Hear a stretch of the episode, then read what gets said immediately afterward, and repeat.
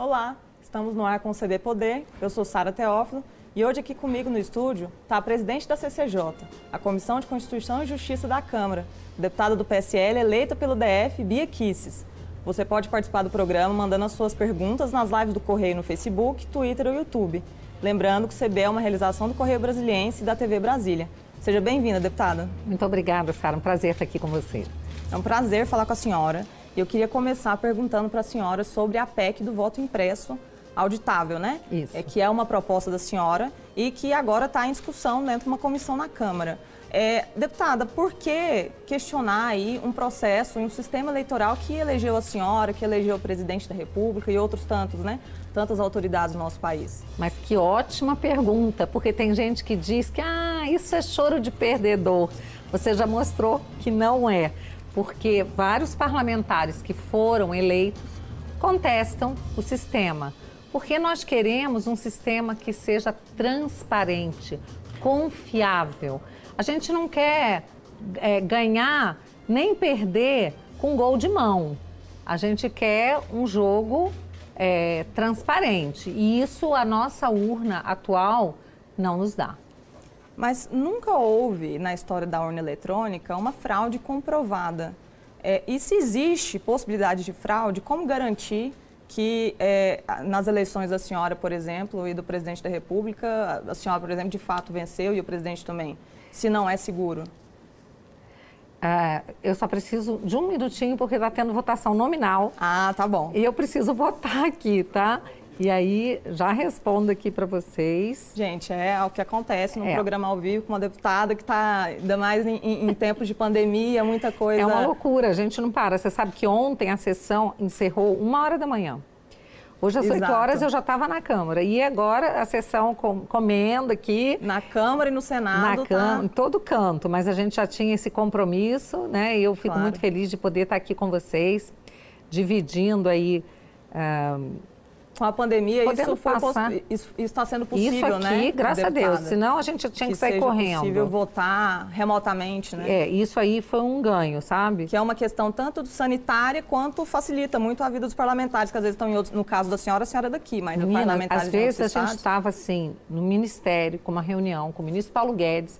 Eu me lembro de um caso que a gente tinha marcado, assim, marcado uma reunião assim com 15 dias de antecedência. Tinha uns 20 deputados, porque era para a gente entender melhor a reforma da Previdência na época. Uhum. E aí, de repente, a gente teve que sair correndo. Nominal, nominal, sai todo mundo correndo para não perder a votação. Isso aqui facilita, tá vendo? A tecnologia é maravilhosa quando ela serve né? Ela serve ao propósito, né? Daquele do usuário da tecnologia. E aí a gente pode voltar e deu certo, nossa urna. Deu certo o voto? Votei.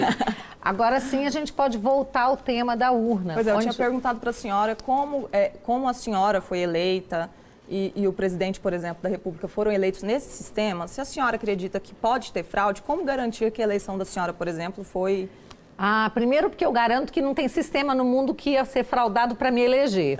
Porque eu sou uma pessoa que combato muita coisa do sistema, do deep state, dizendo assim, né? É, mas a questão não é essa. Eu hum. não gostaria de entrar na questão de, da fraude. Hum. Eu prefiro tratar da questão da transparência eleitoral. Porque fraude pode haver em qualquer sistema. Seja voto no papelzinho, seja voto pela urna eletrônica, no celular, no computador. Sempre vai haver fraude, porque o fraudador ele sai na frente e depois seja a polícia, seja o fiscal, sempre sai correndo atrás para tentar resolver. Essa é que é a verdade. O sistema bancário tem um bilhão de prejuízo. E, no entanto, eles têm o quê? Eles vivem reformulando o sistema, eles têm a seguradora que banca os prejuízos. No caso, nós eleitores não temos nenhum seguro no caso de fraude nas urnas, né? Mas, na verdade, e o nosso urna é sistema é em várias etapas, não, né, Isso é o que em várias etapas não significa em todas as etapas. Ela tem que ser completamente transparente. Aí eu quero dizer para você o seguinte: nós temos que primeiro afastar algumas mentiras que falam a respeito da PEC 135 e do que a gente está buscando agora com essa reforma. Nós não queremos de jeito nenhum abandonar a urna eletrônica. Nós somos favoráveis à urna eletrônica, ninguém aqui quer a volta daquele velho método da cédula de papel, até porque também gerava muita fraude. O que a gente quer é avançar no sistema que a gente já tem.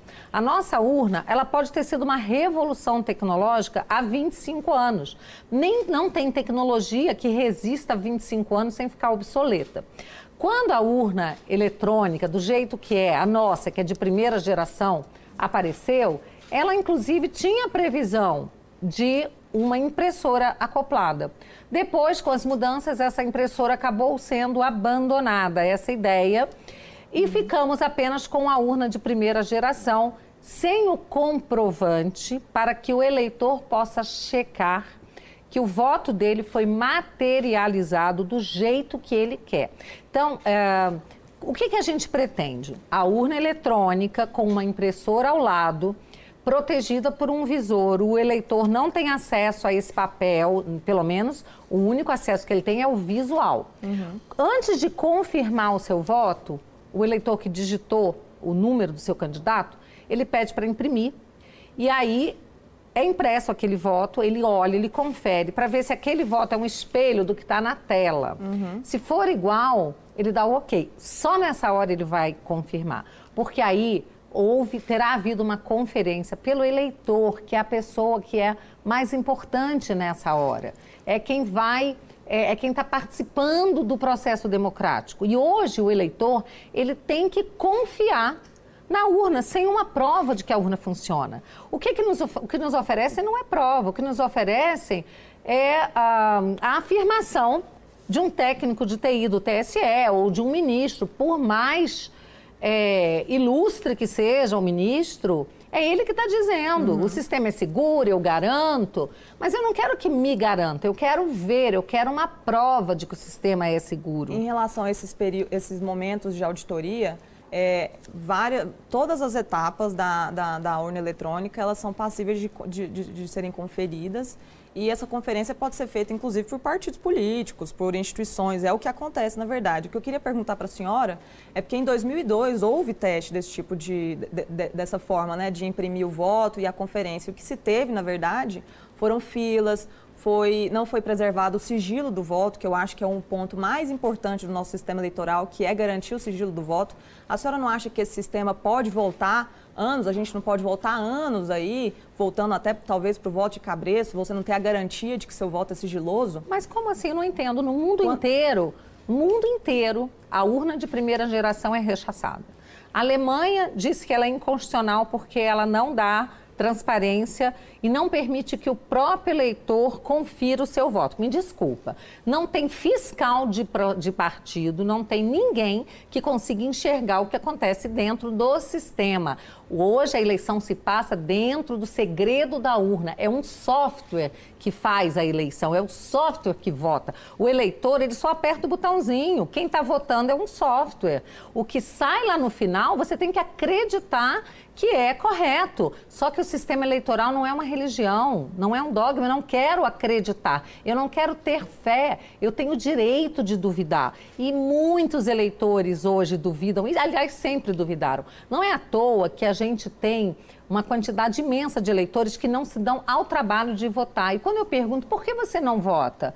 Não, eu não voto porque eu não confio no sistema. Eu não sei para onde vai o meu voto. Então, o sistema eleitoral, a justiça eleitoral, que nesse caso não é justiça, ela é um prestador de serviço, ela tem que atender a necessidade do eleitor. Ela não tem que ficar fazendo propaganda de que o sistema é lindo, que o sistema é perfeito feito, que o sistema é confiável e ainda gastar o nosso dinheiro para isso. Está errado fazer isso. É o Congresso que tem que decidir. E aí você falar, o sistema é lindo, é maravilhoso, é confiável. Quem disse? Os, ele... os, os congressistas não acham isso, não porque os congressistas sempre votaram a favor do voto impresso e foi a justiça eleitoral que impediu. Então, esse discurso que você está repetindo, ela é confiável, ela é auditável, esse é o discurso do TSE, meu bem, é o discurso do pai da criança. Só que o, o TSE não tem o direito de querer nos obrigar a confiar no sistema. Ele não é auditável, eu vou dizer para vocês, isso é outra narrativa. Eu digo isso porque eu estudo isso desde 2014, eu converso com auditores,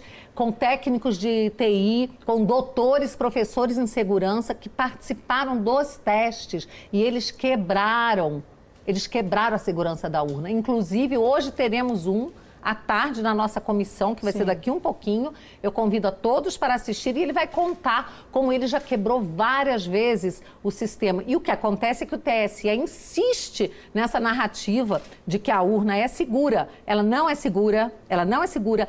só tem um jeito dela ser totalmente auditável, tá? É com a impressão do voto que fica numa urna física, o eleitor não leva para casa, não tem voto de cabresto, não tem milícia. Isso é gente, eu digo o seguinte: ou isso é desinformação ou é má fé de quem fala uma coisa dessas. Esse, esse sistema, é, o voto impresso, a impressão do voto, a discussão ela tem ficado mais em evidência nos últimos tempos e principalmente por é, parlamentares da base.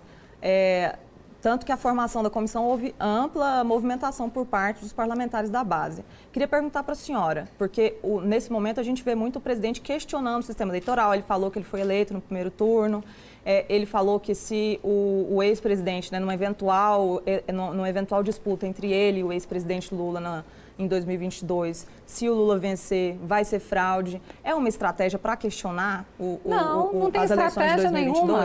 Ele está questionando desde agora. Não, eu estou perguntando se essa questão do se voto ele quisesse, é uma estratégia Não é estratégia, não tem estratégia, gente. O que tem aqui é um clamor da população por eleições limpas, seguras e transparentes.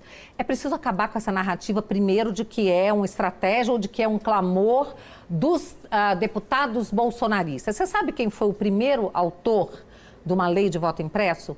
O ex-senador Requião. O Requião não é bolsonarista, o uhum. Requião não é nem de direita.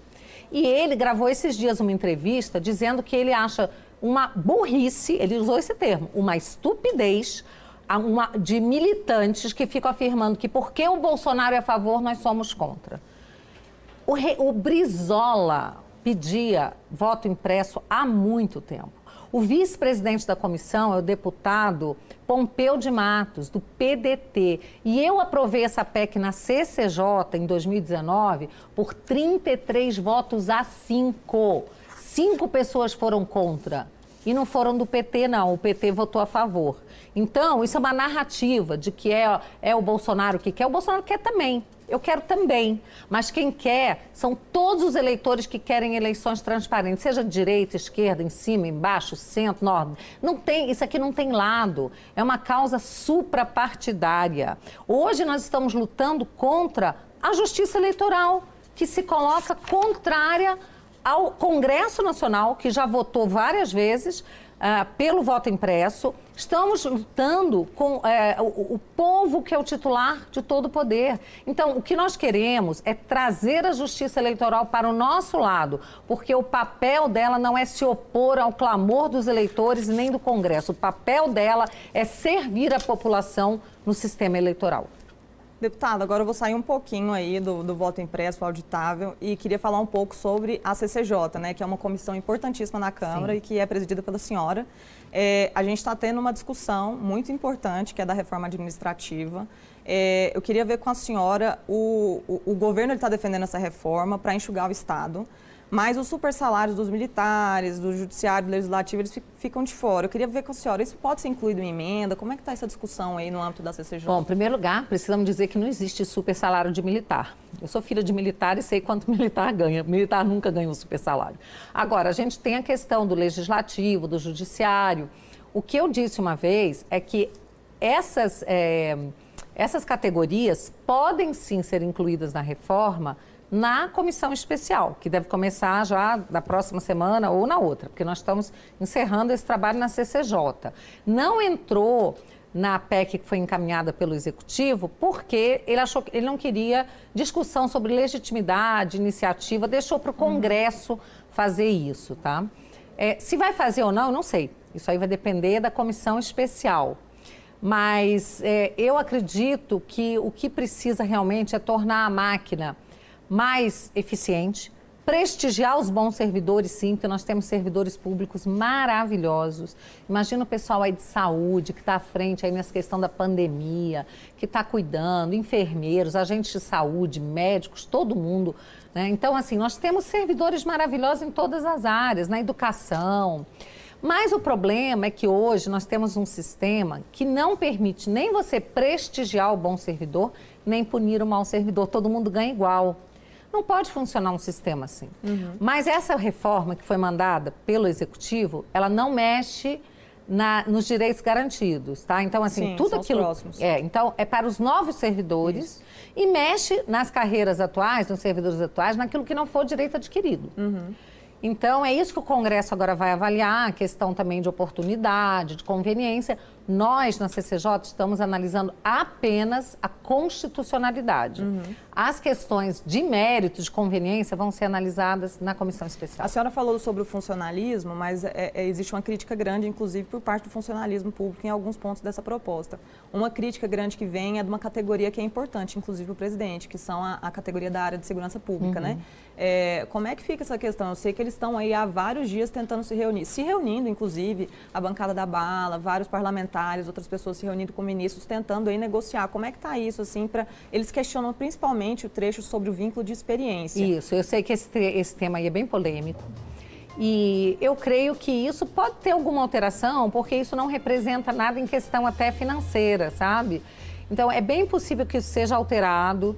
Pode ser uma alteração meritória mesmo, porque fica complicado um servidor sem vínculo fazer atividades que são é, típicas de Estado. Então, o diálogo está aberto e eu tenho certeza que na comissão especial vão encontrar a melhor saída para isso.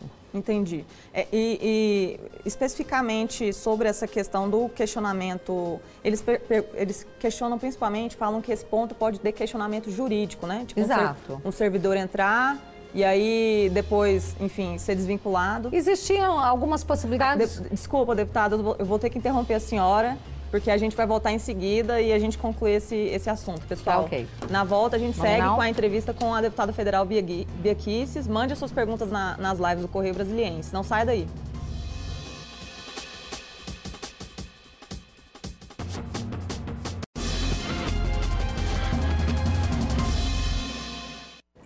O CB Poder está de volta e hoje a gente recebe aqui no estúdio a presidente da CCJ, a deputada do PSL eleita no DF, Bia Kisses.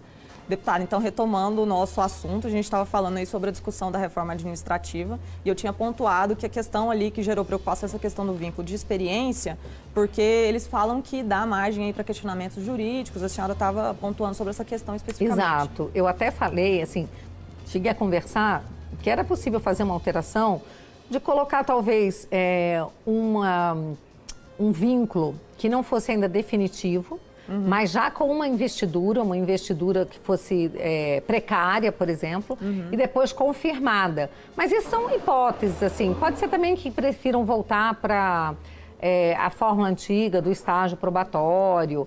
Eu acho que isso daí vai ser. Não, eu acho não, tenho certeza. Isso vai ser bastante debatido na comissão especial. Não existe um receio por parte do governo de que o presidente e o governo né, em si percam o apoio dessas categorias que foram tão importantes em 2018, essas categorias da segurança pública, eu digo? Eu tenho certeza que irão encontrar uma maneira de atender a essas categorias sem que se, é, é, sem que se impeça que a máquina fique mais enxuta e mais eficiente. Agora, a gente sabe que a segurança pública é pauta prioritária do governo, então é claro que o presidente vai ouvir, o Congresso também vai ouvir essa, essa categoria né, e ver o que, que é possível fazer.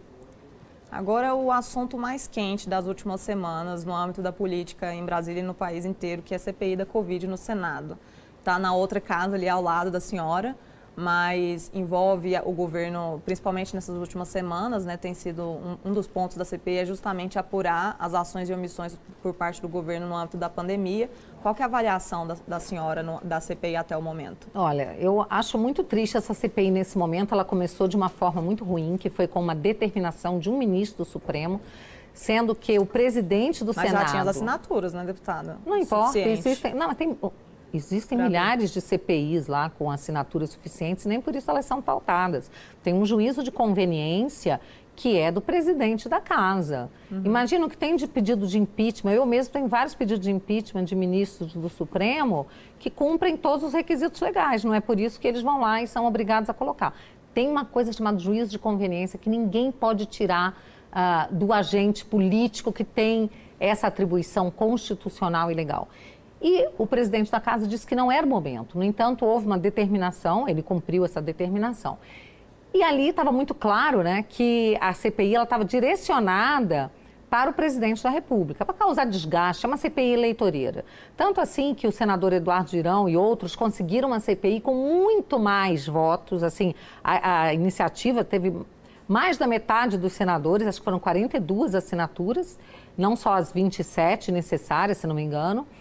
E, no entanto, né, pedindo para que também é, se avalie a conduta dos governadores e prefeitos que receberam mundos, rios de dinheiro uhum. da União, e eles estão tendo muita dificuldade com isso, porque o relator ele está totalmente voltado para tentar desgastar o presidente. Só que infeliz, infelizmente não, né? Felizmente ele não está conseguindo o seu intento, né? A gente está vendo que ele está sendo totalmente desmoralizado. O, é, as perguntas, por exemplo, agora o general Pazuello estava lá desde ontem e hoje. Hoje estão desesperadamente tentando calar o general, porque as respostas que ele trouxe ontem mostraram que é, o direcionamento que estava sendo dado para a CPI não tem a menor chance de ter sucesso.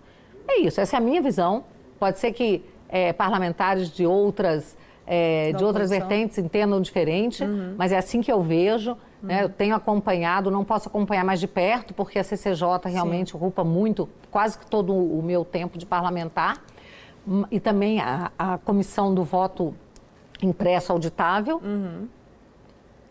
E a senhora, por, por exemplo, pontuou sobre o, o ex-ministro Pazuello. Queria aproveitar e perguntar para a senhora que existem ali alguns pontos no depoimento dele em que ele desdisse, tentou né, falar coisas que foram públicas no passado que foi, por exemplo, em relação à Coronavac, né? Ele disse que o presidente nunca o orientou a não assinar a intenção, o, o, o, o contrato de intenções de, de, compra, sendo que foi público, o presidente falou que não iria adquirir.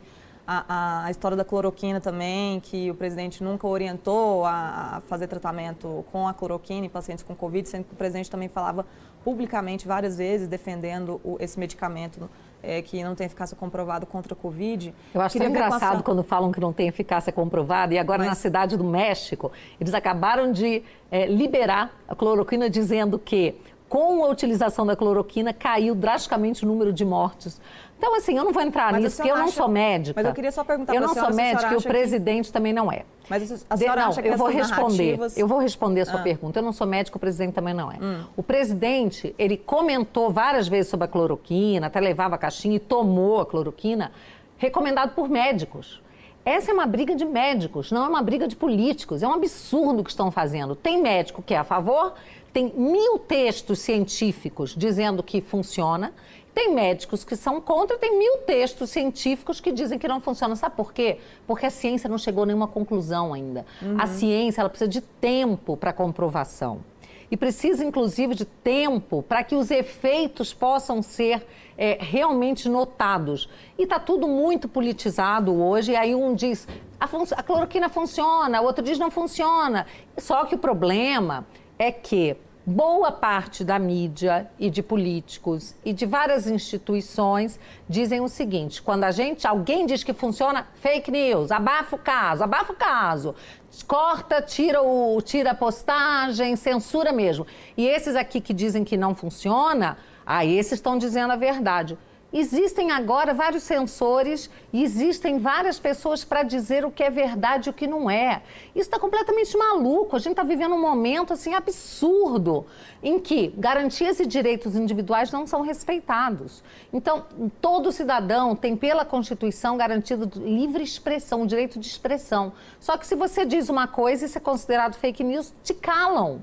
E se o outro diz o que boa parte aí da mídia acha que é legal e algumas instituições, essas pessoas podem falar. Nós temos até parlamentar preso por expressar a sua opinião contra um artigo da Constituição que diz que parlamentar tem imunidade parlamentar, ou seja, não pode ser punido nem sequer processado por a sua opinião. Mas essas então, contradições tá tudo... a senhora acha que atrapalham a narrativa da base ou não?